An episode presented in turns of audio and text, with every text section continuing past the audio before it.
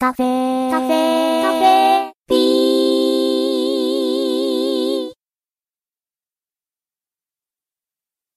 はい、えー、タキャスト、えー、2021年3月18日、えー、JST、木曜日ですね、えー、15時50分、15時50分、えー、今回は、えー卒業前スペシャルというところで、えー僕が、えー入っている、所属している研究室の、えー教授の方に、えーゲストとして、えー来ていただきました。うん、卒業前なんでいろいろと、えー質問をしたいと思います。そう、卒業したらね、僕らね、ここの研究室入れないからね、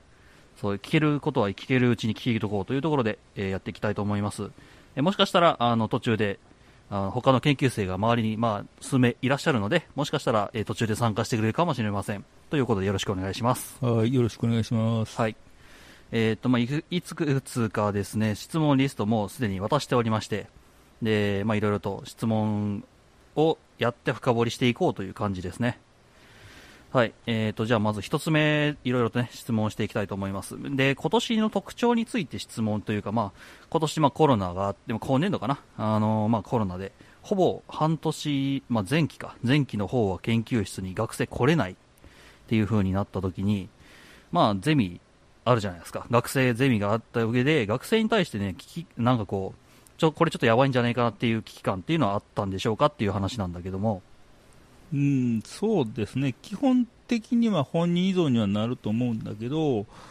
その学生って、卒検って、まあ本来はね、1回しかやらないわけだから、あの、学生にとっては、今回やった卒検が、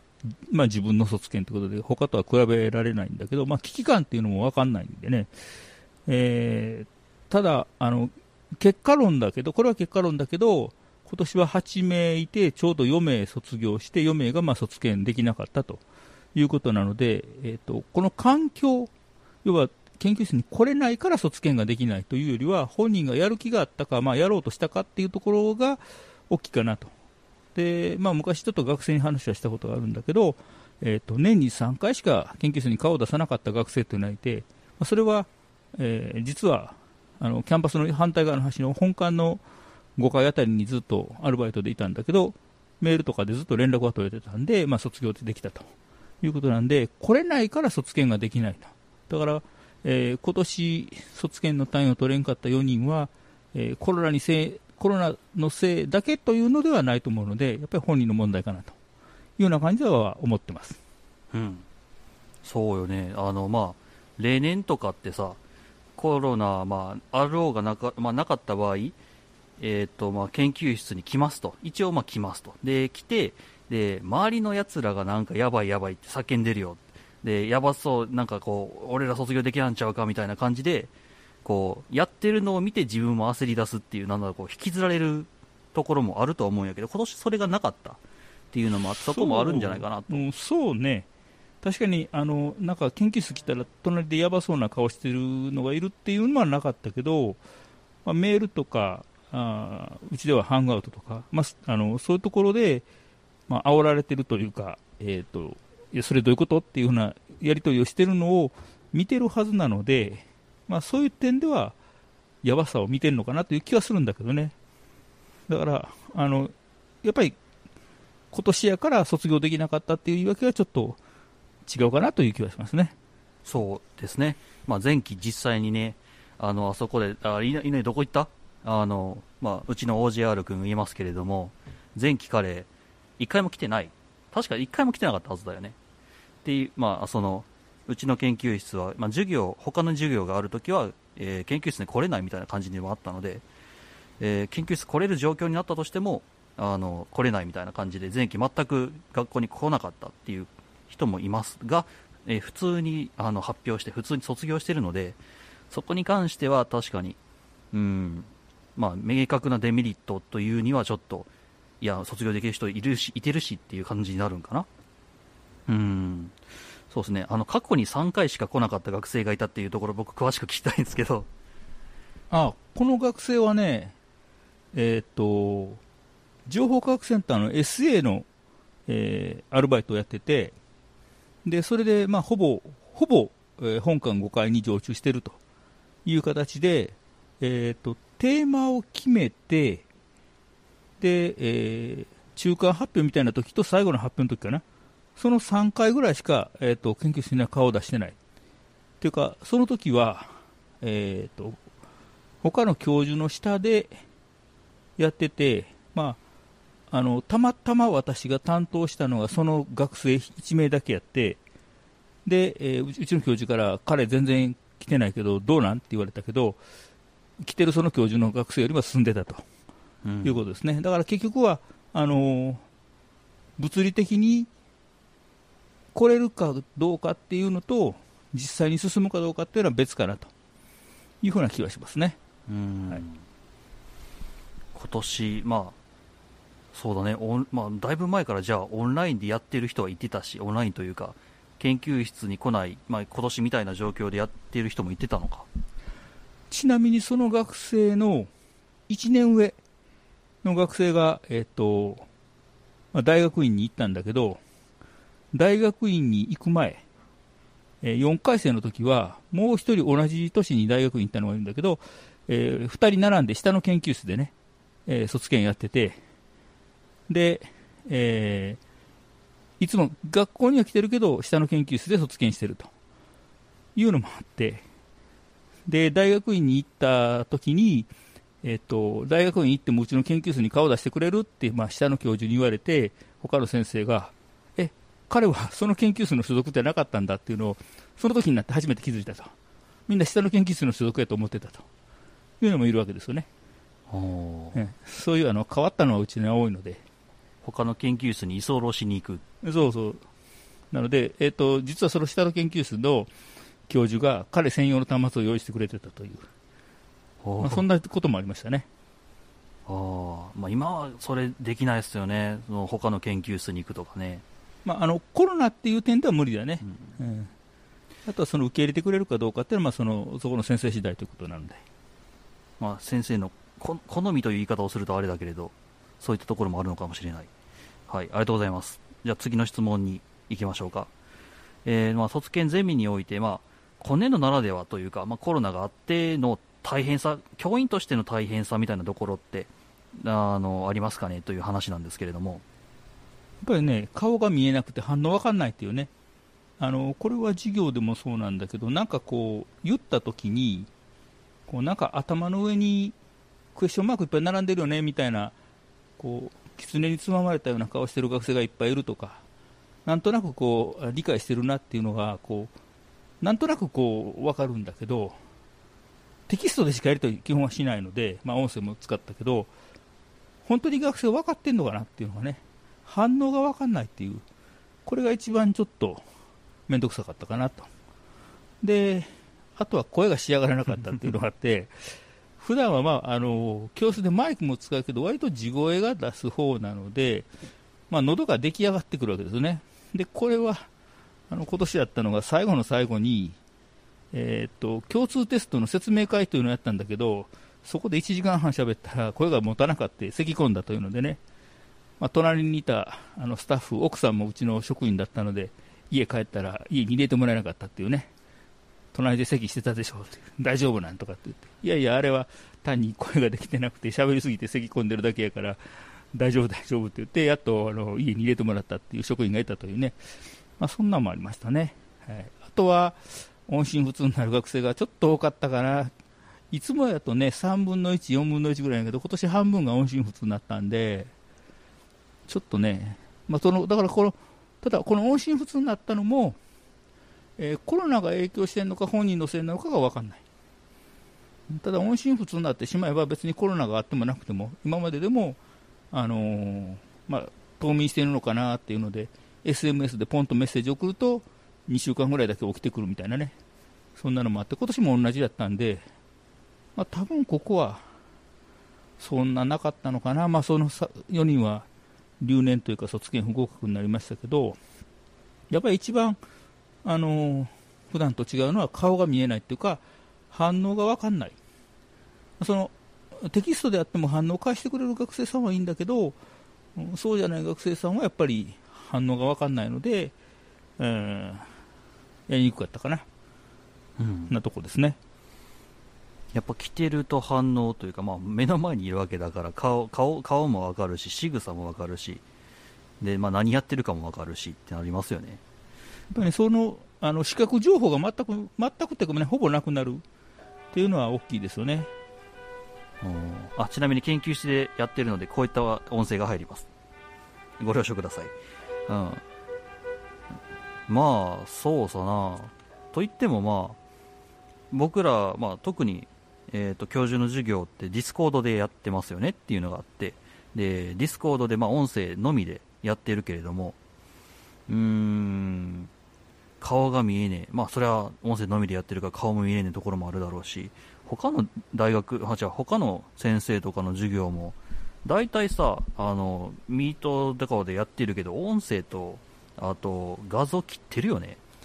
えっとね、一応、ほまあ、後期からはミート標準ということで、私もミートにしたかな。うん。で、一応、あの、学生はカメラオフ。うん。逆逆にまあカメラオフにしてくれと。でないと今度あの、学生側の上りのトラフィックが多分大変になるから、えオフにする。で、マイクもオフにする。でまあ、要するに垂れ流しですよね。あの、学校によっては、これはうちじゃなくて、よその大学なんかでは、えーカメラをオンにして、えー顔を見せろと。で、顔を見せないと出席にしないというのがあったりね。あったけども、うちは、まあ、基本カメラ、マイクオフにして、えー質問とか、えー意見言うとか、なんかそういうので、えー学生側から発言するときだけマイクオンとかっていう形だったんで、やっぱり見えないんですよね。うん学生側が、そまあ、学生側というか、全員がカメラオンにしたら、こっちの声は届かんくなるかもしれんし、で、多分また、あの、向こうの方で、こう、止まりましたみたいな感じで来られても困るから、全員オフにするしかないんだけど、でもそれだと顔が見えなくて、相手の反応わかんないっていう。まあ、顔が見えてもほんまにそれリアルで見えてるのかわかんないけどね。ああ、そういうことか。うんなんかいろんなライフハックあったね。うん、あのー顔、顔をね、顔写真をカメラの前に対しとくっていう手もあるしう、ん。うんまあ、そこはだ、そこはまあ、いろいろやるようなので、やっぱり、あの、教室でやる方がやりやすかったなという気はする。する。ああ、まあいろいろツッコミも入れやすいからな。そうやね。あと、教室だとマイク持ってふらふら、教室の中回りながら、ドライっていうような形で、マイク向けたりとかもできるし、そういうのはなかなかないとか。で、まあ、あとは、座ってる位置によって、なんとなくこの辺のグループはやってるよね、あの辺のグループは遊んでるよねっていうのも見えるけど、オンラインになるとね、ログインしてるけど、ほんまにこの子ら聞いてんのかなっていう、ログインだけしてて、まあ実は、ね、あの、なんか料理してるとかね、トイレ行ってるとかいろいろあるみたいやから、なので、ほんまに分かんない、そこはちょっと苦労しましたね。そうやな。大体その前の方に座ってるやつはなんかめっちゃ真面目にやってるっぽいしなんか後ろの方にいてるやつはなんかちょっとだらけてるっぽいな、まあ、そういうイメージみたいなのが実は座る場所であったりはするけれどそういうのが全くなかったのか今年は。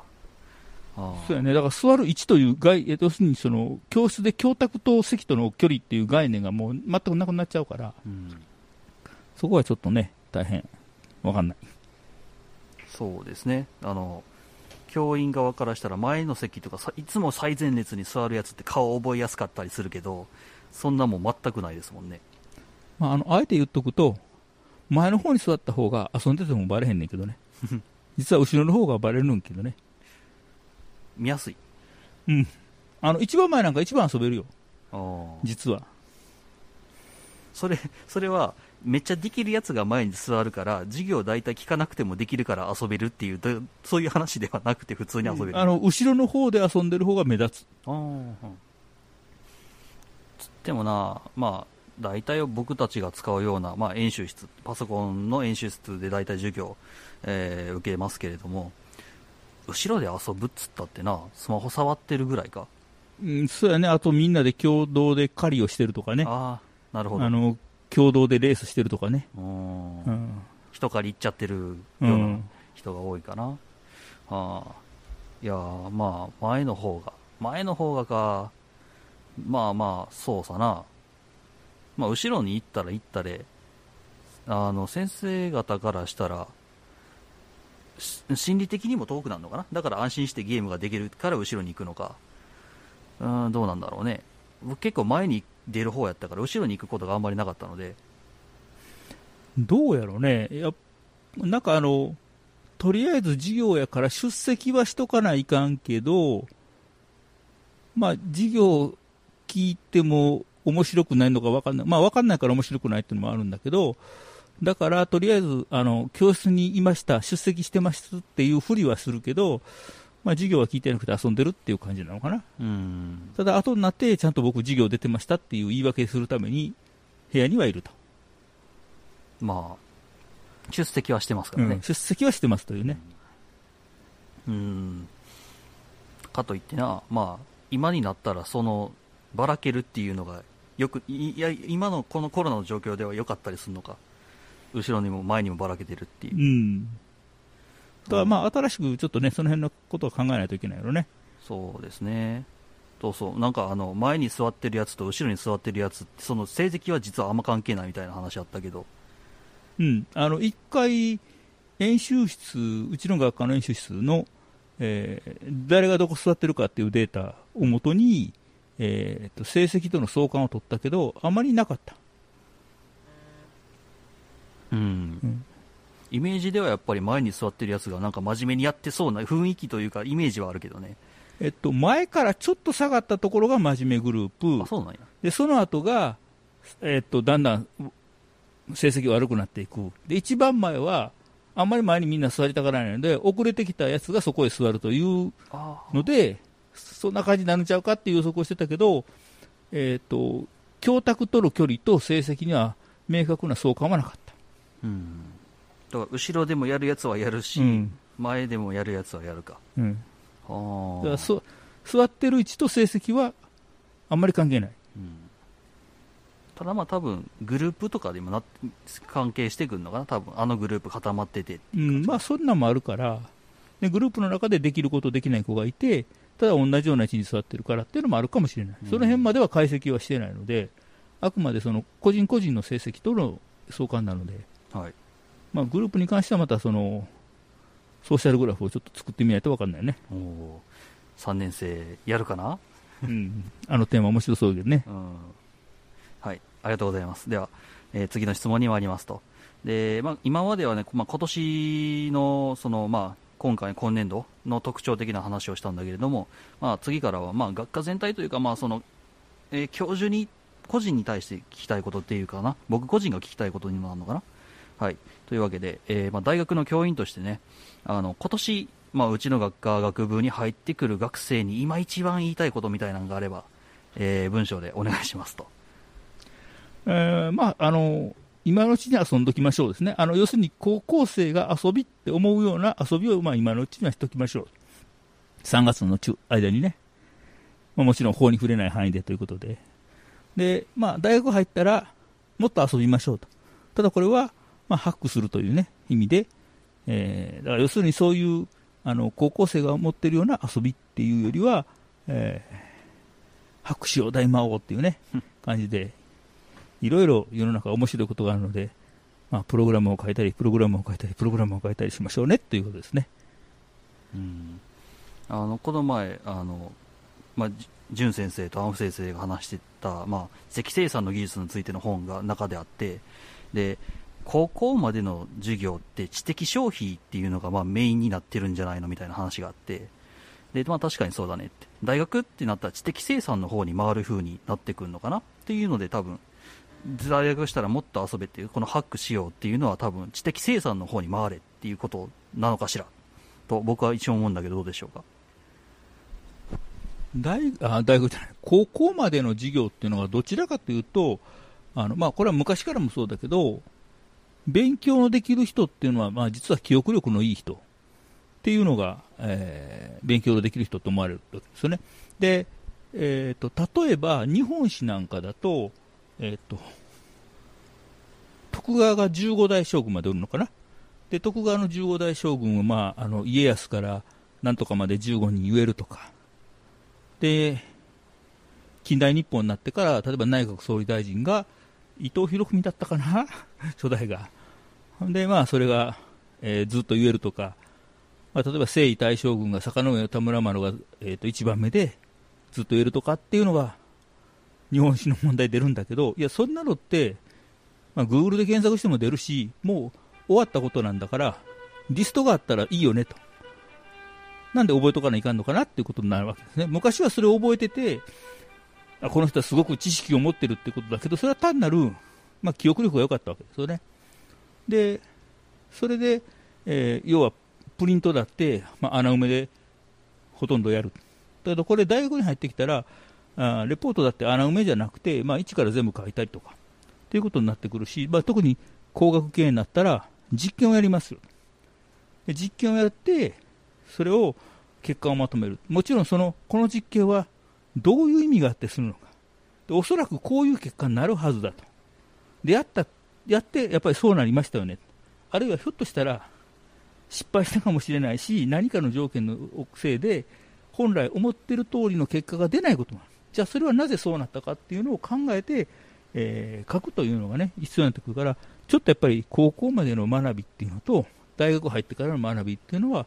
変わってくるよね。でまあ、そこはある意味今言ったような、えー、知的消費と生産、消費から生産に変わるっていうのは、まあ、ある意味言い得ていると思うんですね。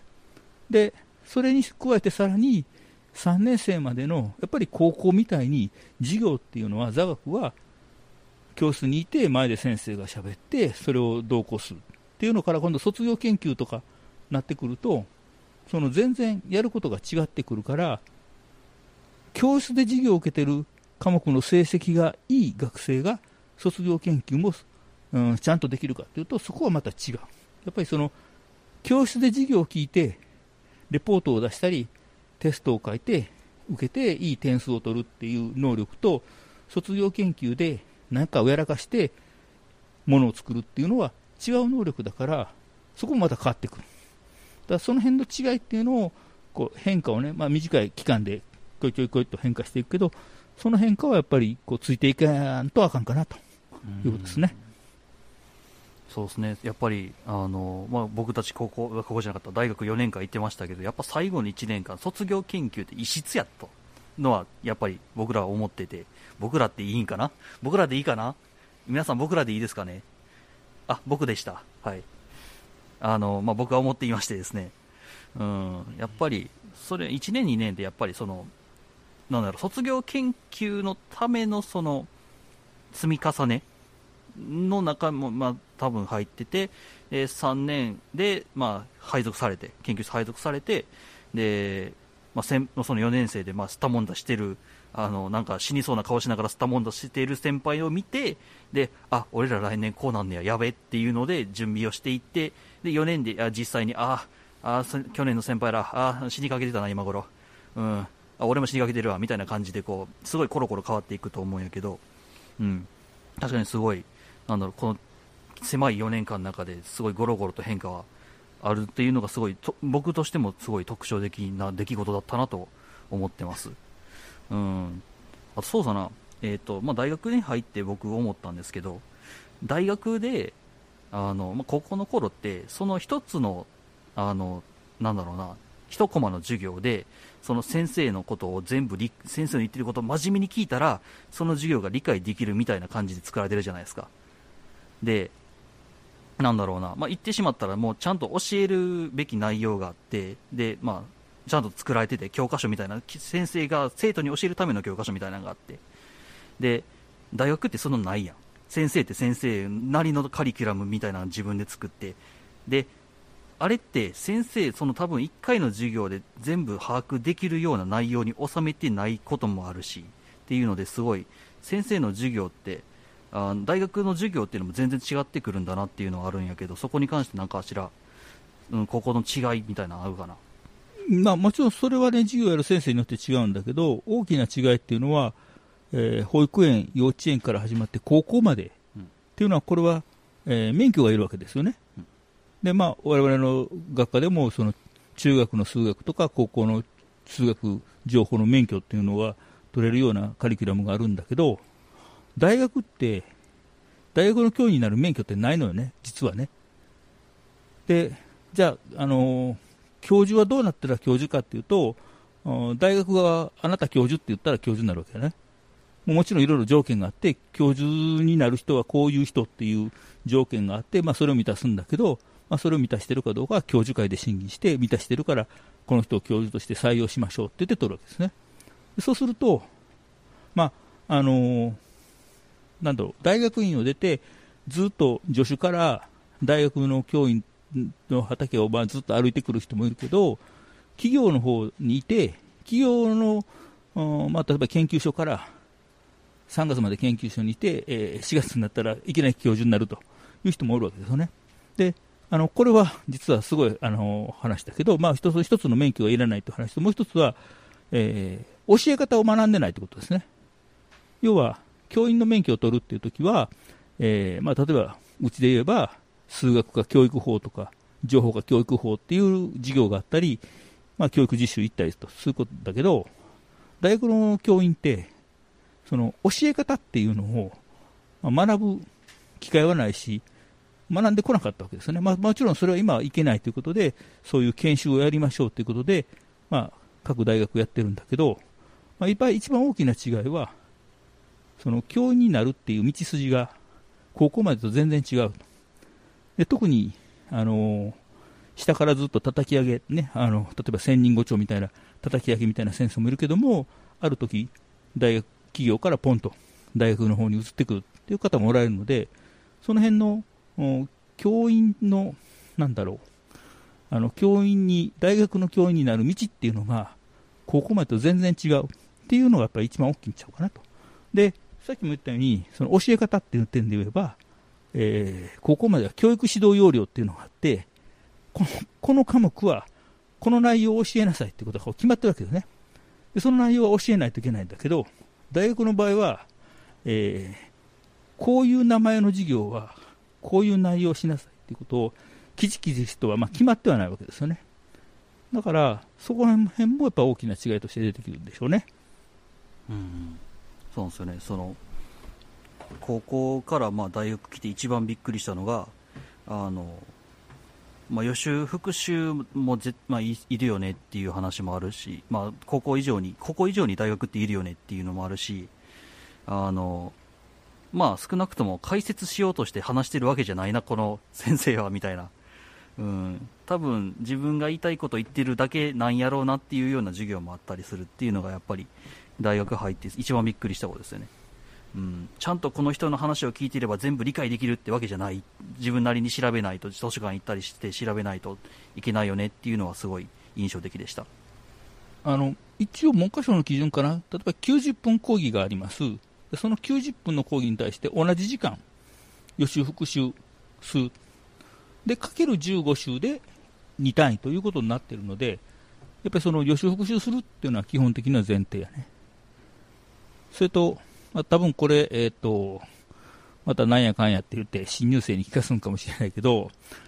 えっ、ー、と、大学の先生が、まあ、この分野の人やったら知ってると思うけどっていう言い方をするんだけど、まあ私もよくするけど、えー、知ってると思うんだけどって言われたときに、そんなん知るかっていうことになると思うんだけど、それは、知ってると思うけどっていうのは、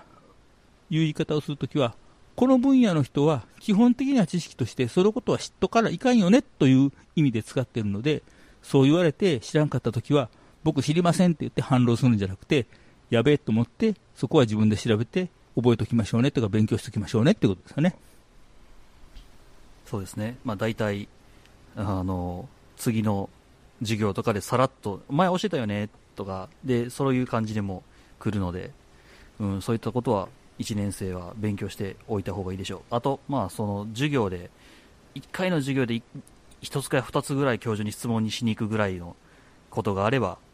うん、なおいいんじゃないかなと思います。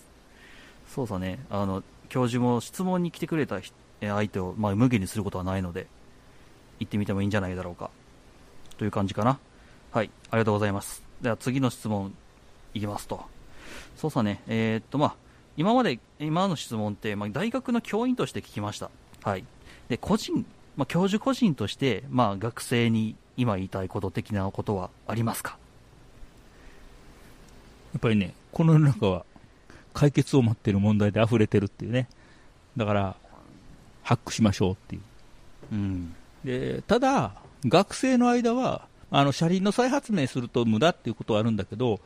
学生の間は車輪の再発明をどんどんやりましょう。で、やっぱりね、あのなんでそのものがそういう形になったのかっていう結果しか見なかったら、まあ、今日はあの長い話の中なんで一部しか言わないけど例えばエスケープキーを押すとメニューが出るっていうのがあってそれはあるソフトウェアでは入力のモードからエスケープを押すとメニューモードに戻ると。だからエスケープキーだったんだけど、えーまあ、あるソフトウェアでは通常使っている状態からエスケープキーを押すとメニューが上がるという、ねえー、のに使っちゃった。でそれは歴史的背景とかバックグラウンドを全く無視してエスケープを押せばメニューが出るっていうその事実だけに基づいて作っちゃったからなんかおかしいことになるわけですよね。だからそういうきちきちっと裏を知ると。いうことを考えればちゃんと自分でね再発明してみるというのはあの確かに無駄かもしれないんだけど学ぶという点においては非常にあの有効なので、まあ、学生の間は車輪の再発明をどんどんして学んでほしい、まあ、それが一つだね。そうですね。学生の間はうん。そうそうそういうことになってくるよなっていう。そうですよね。その学生の間にって言ってるのは要するに学生のうちにいっぱい車輪の再発明をしてもう卒業する頃にはいろいろ知識がついてていらない、まあ、とりあえずはいけるよねというね。社会人になってからもう仕事で車輪の再発明を永遠してたら仕事進まないから。だからそういうバックグラウンドを学ぶっていうのはできるだけ学生の間にやろうねっていう意味でね、うん、そうですね。入ってくる学生、まあ、つまりは1年生に今度なる2021年度かなに早く入ってくる、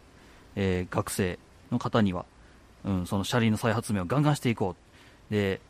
ちょっとあかんような、その、それはちょっとっていうようなやつだったら多分教授が止めに入るんで、あの、いくらでもガンガンやっていただければということになるんじゃないですかね。はい。はい、じゃあ次の質問いきます。まあ、えー、まあ、似たような質問になるのかな。あの、まあ、僕たち今度、今回卒業しますと。えー、で、まあ、卒業後に大切にしていってほしいことというものもありますかというのもあるし、まあ、あの、まあ、一言、何かしら言あの言うことってありますかみたいな話ですね。やっぱり世界は解決を待っている問題で溢れてるんですよね。で、その時に同じ問題を二度解くような無駄は嫌だから、一回解いた問題はプログラムにしときましょうねと。うん、で、これはやっぱり効率化できるので、あの、一回やってやるときにプログラムを書いて動かすと、あとは全部自動化できるので、まあ、省力化もできるし。で、同じことを繰り返してても成長はないんだから、やっぱり新しいことにどんどんトライしていく。まあ、自分が知らないところにどんどんこう足を踏み入れていくっていうね。まあ、あの、誰だっけ？ちょっと忘れたけど、あの、私の前に道はない、私の後ろに道ができるみたいなね、ありましたけど、まあ、あれですよね。道を作っていきなさいということでよろしいですか？そうやね。あの別にあの道路工事会社に 入れっていうわけじゃないけどね。はい。そうですね。あの、まあ、車輪、学生の間は車輪の再発明というか、まあ、あの、自分で何かいろいろ考えることをやって、自分で作り出すということをやって、で、まあ、社会に出るときには、まあ、それを、まあ、車輪再発明ではなく、新しいものを作っていく側になろうという感じですとか。はい、ありがとうございます。えっ、ー、と、まあ、今のでメインの質問が終わりまして、まあ、次はね、ちょろちょろと、まあ、僕、本当に個人的な 質問に入っていきます。どうしようかな。一旦切りますかね。そうやね。一旦切ってファイル分けようか。そうしましょうか。はい。はい、というわけで。一旦録音止めるっていう、ね、撮ります。ではでは。